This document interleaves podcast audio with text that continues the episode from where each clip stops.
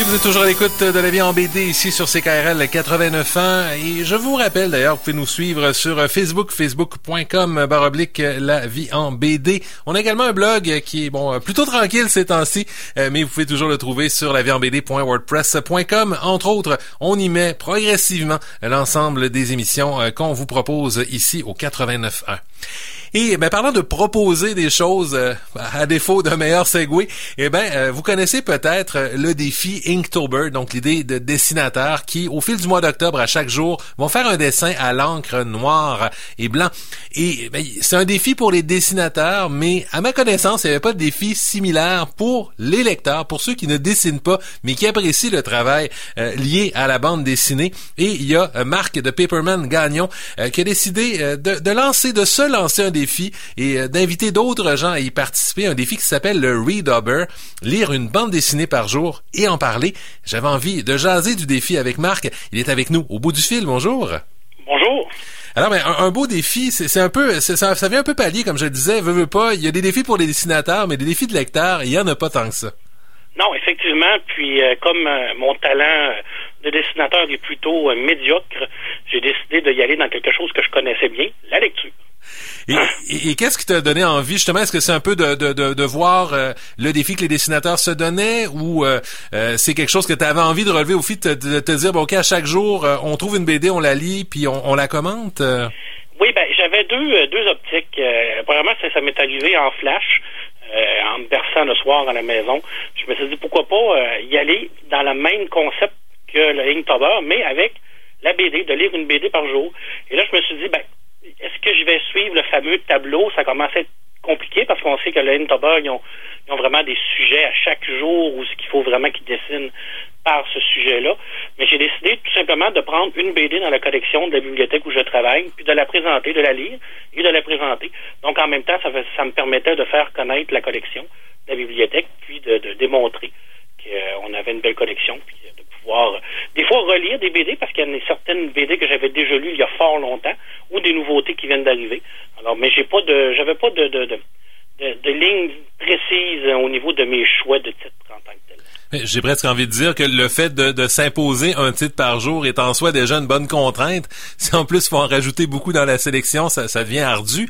Euh, parce que je veux pas jongler entre la famille, le travail, euh, la vie, les podcasts qu'on a à faire, euh, puis lire une BD par jour, ça, peut paraître facile, mais c'est pas évident quand on dans, dans les faits là.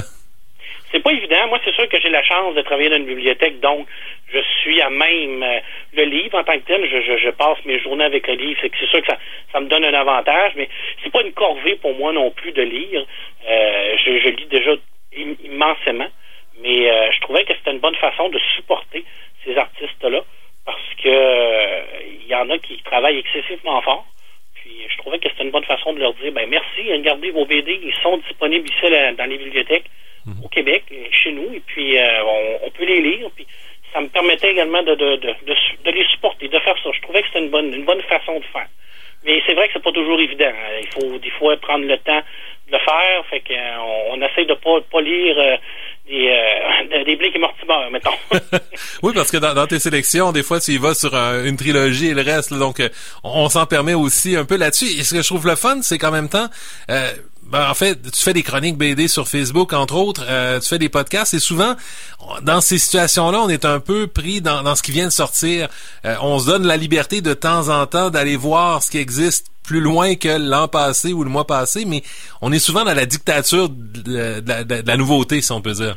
Oui, mais c'est vrai, euh, dans, le, dans le podcast que, où, je, où je, je, je parle, je, je m'occupe vraiment de toute la partie littéraire dans le podcast des Crinqués. C'est sûr que je vais parler d'un sujet en particulier, mais je vais le relier avec des, des trucs récents.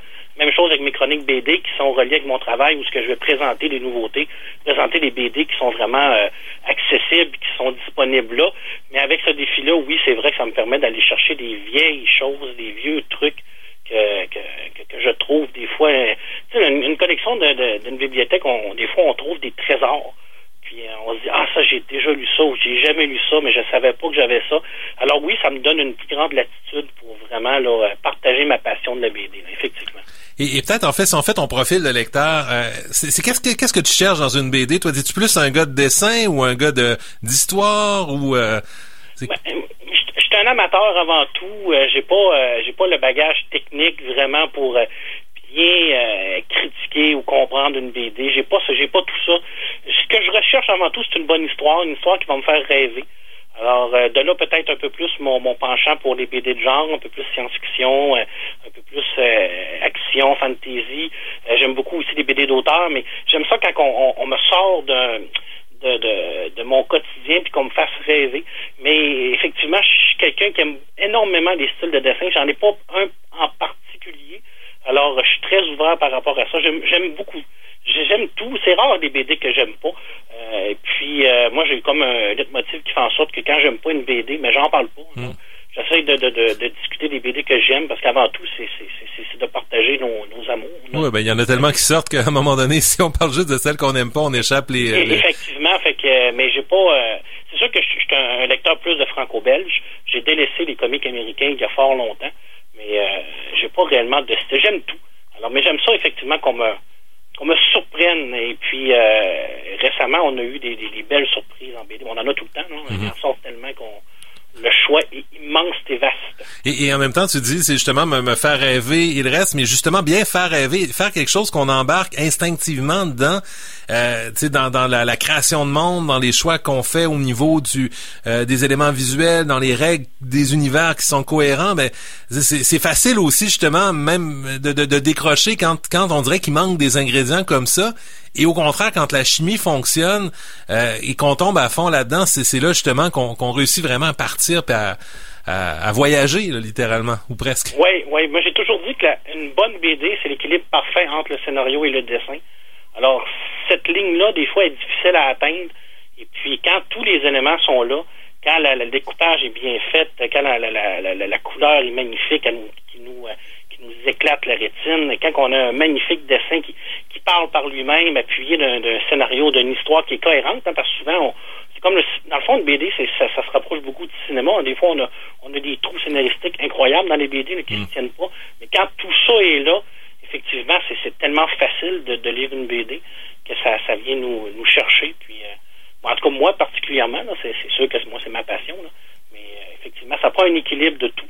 Mais euh, c'est rare les BD qui ont un équilibre parfait là, entre les, le scénario et le dessin. Des fois, il y en a un qui penche plus d'un côté, un qui penche plus de l'autre.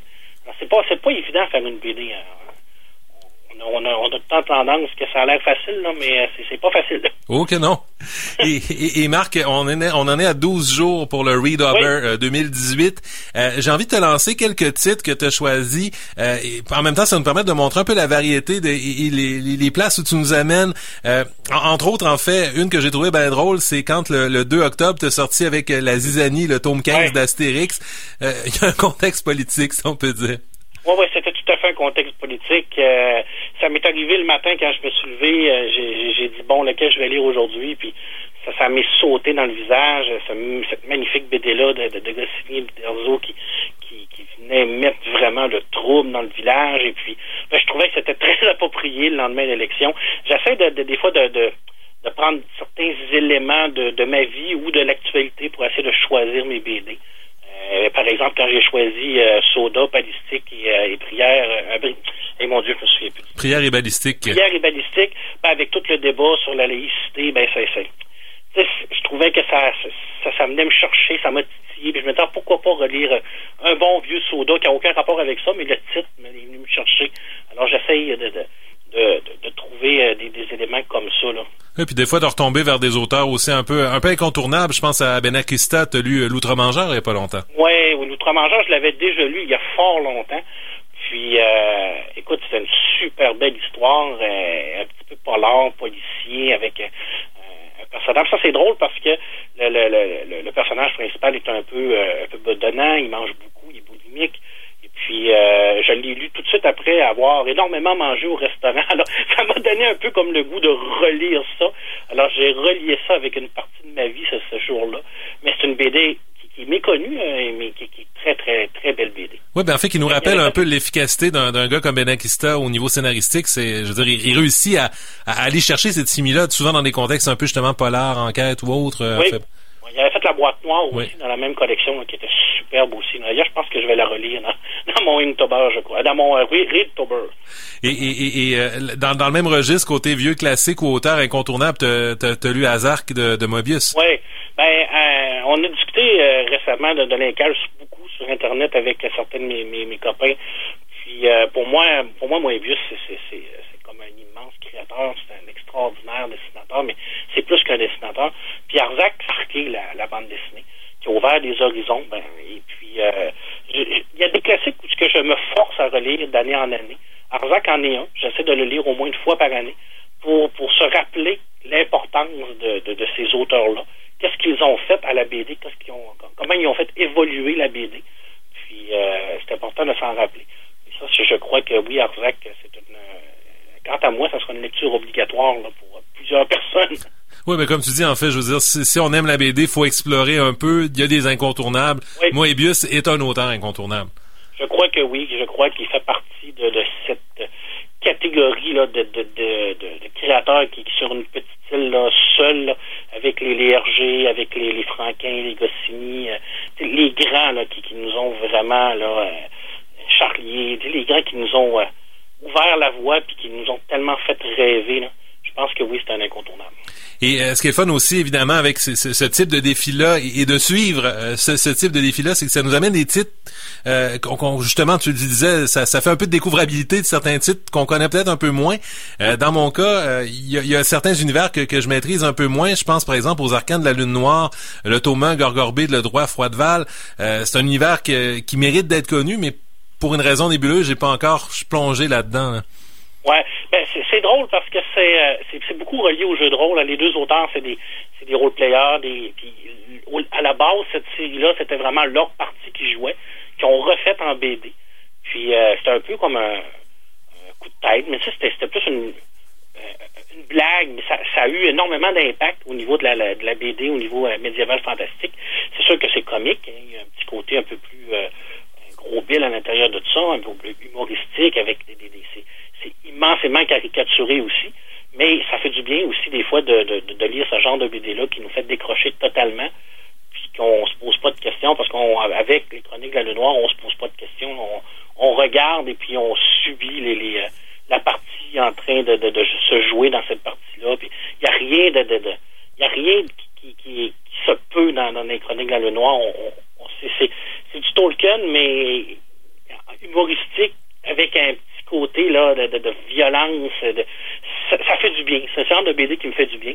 Puis Gorgovitz, c'est une série, euh, Les Arcanes, c'est une série connexe qui prenait les personnages secondaires, qui les euh, décrivait en leur donnant une histoire, un peu comme 13 Mysteries Faits. Alors, c'est une belle série. Alors, euh, c'est pas, pas très connu non plus, Les Arcanes de la Lune Noire.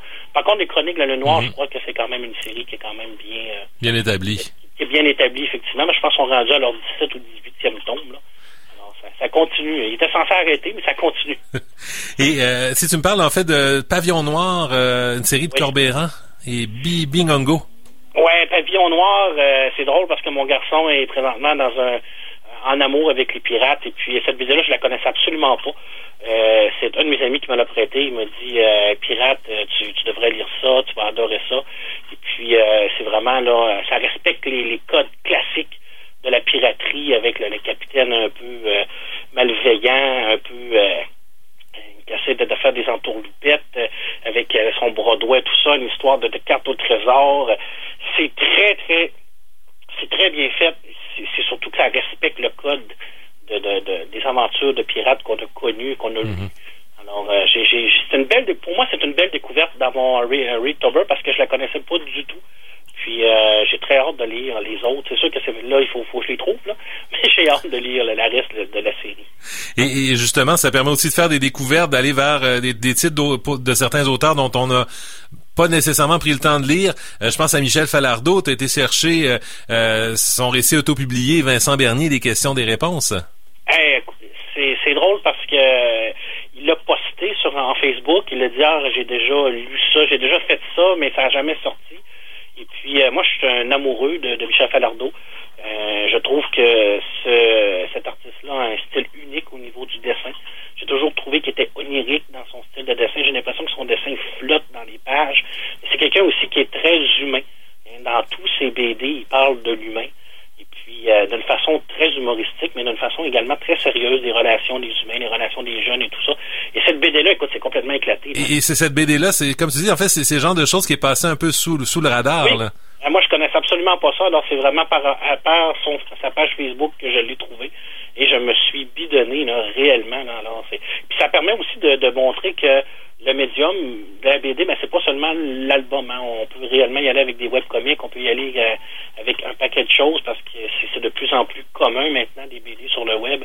Alors des BD numériques, alors ça ça, ça m'a permis également d'aller dans ce côté-là. Puis ça, ça donne aussi une possibilité à tout le monde de la lire. Hein. Mm-hmm. Alors ça, ça j'ai pas besoin de, de la prêter, j'ai pas besoin de, de, de, dire venez la chercher. Elle est là, elle est disponible, puis euh, Michel nous la, nous la donne gratuitement. Profitons-en et rions un bon coup. Et tu avais choisi en terminant, Marc, euh, d'ouvrir aussi ton mois avec euh, l'éthéonie de Julien Paris-Sorel? Oui, ben ça c'est parce ça c'est de la faute à Olivier Carpentier parce qu'Olivier a commencé son Inktober avec un lézard.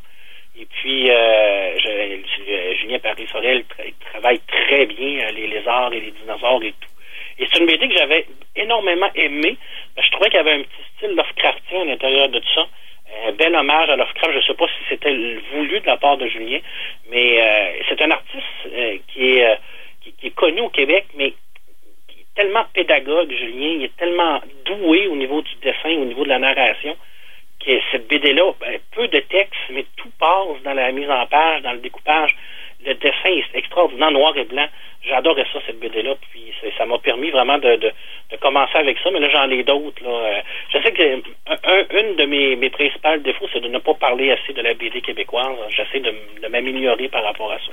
Et euh, on peut te suivre, évidemment, parce que je disais, on est au jour 12. Il en reste encore pas mal euh, dans, ton, dans ton défi. Alors, la meilleure façon, je pense, de te trouver, c'est sur Facebook, facebook.com, barre oblique, le Paperman. on y va, on trouve autant le, le, le Readober que, que tes chroniques aussi que tu fais euh, régulièrement, euh, que les liens vers le podcast des Crinqués euh, auquel tu collabores également. alors, en fait, différents différents angles pour t'entendre et te suivre. Et s'il y a des gens qui nous écoutent qui savaient pas que le Readober existait ben on peut embarquer là. C'est pas trop tard. Non. C'est ça. Tout le monde peut embarquer puis c'est pour le plaisir. Alors que ce soit une, une BD deux BD un jour deux jours on y va. Dans le but c'est de faire connaître nos lectures puis c'est surtout de, de le faire sans contrainte et pour le plaisir Exact. Ah ben, euh, Marc, en fait, merci pour l'idée. Ben, merci à vous de m'avoir invité. C'est un honneur pour moi. Ça me fait plaisir et on se dit à la prochaine.